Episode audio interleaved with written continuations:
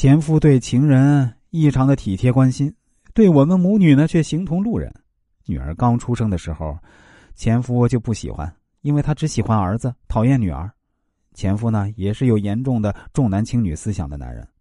自从我生下那个天生残疾的女儿之后啊，就开始怨恨我。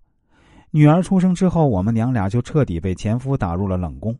他对我们母女俩毫不关心，他唯一做的就是每月给我一些生活费，让我们娘俩不至于饿死。前夫的收入很高，而我的收入啊相对较低。如果我和前夫离婚，就得花钱租房子，生活压力巨大。前夫也知道我没有底气离婚，所以才会有恃无恐的跟情人纠缠。虽然他明知道我会伤心，也从不在意我的感受。他经常在我面前给情人打电话。他们聊的那些热乎乎的情话，就像一把尖刀，把我的心割得生疼，让我一辈子都无法忘怀。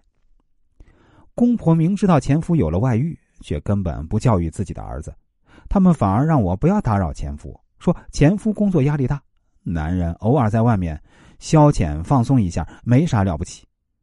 前夫不在意我的感受，公婆也不帮着我，我娘家全都是老实人，根本管不了前夫。在这样的情形之下，我只能选择隐忍，将仇恨的心深深的埋藏在心底，等到条件成熟之后，才能和前夫离婚。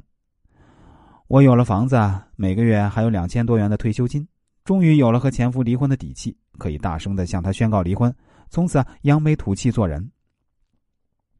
拿到离婚证的那一刻，我双手捧着离婚证书，在街头仰天大笑，根本无暇顾及路人诧异的目光。我庆幸自己总算是脱离了苦海，从此再也不需要和烂人烂事纠缠，可以自己过清清静静的小日子。虽然我和前夫离了婚，但依然没有放弃追求美好生活的渴望。我和前夫多年一直是只有夫妻之名，没有夫妻之实。既然我已经跟前夫离婚，我发誓一定要将之前失去的全部补偿回来，才不枉此生。离婚后啊，我就开始积极的相亲，只要有熟人帮忙做介绍，我就一个都不会错过。我过了几十年守活寡的日子，期盼着也能够像别的恩爱夫妻那样，给自己找一个知冷知热的男人，过一过有烟火气的生活。我的第一个相亲对象长得特别矮，我身高一米六，他却只有一米五八。虽然我对他的身高不满意，但还是打算深入的了解一下。毕竟到了我这样的年龄，如果太挑剔，婚事呢就很难成功。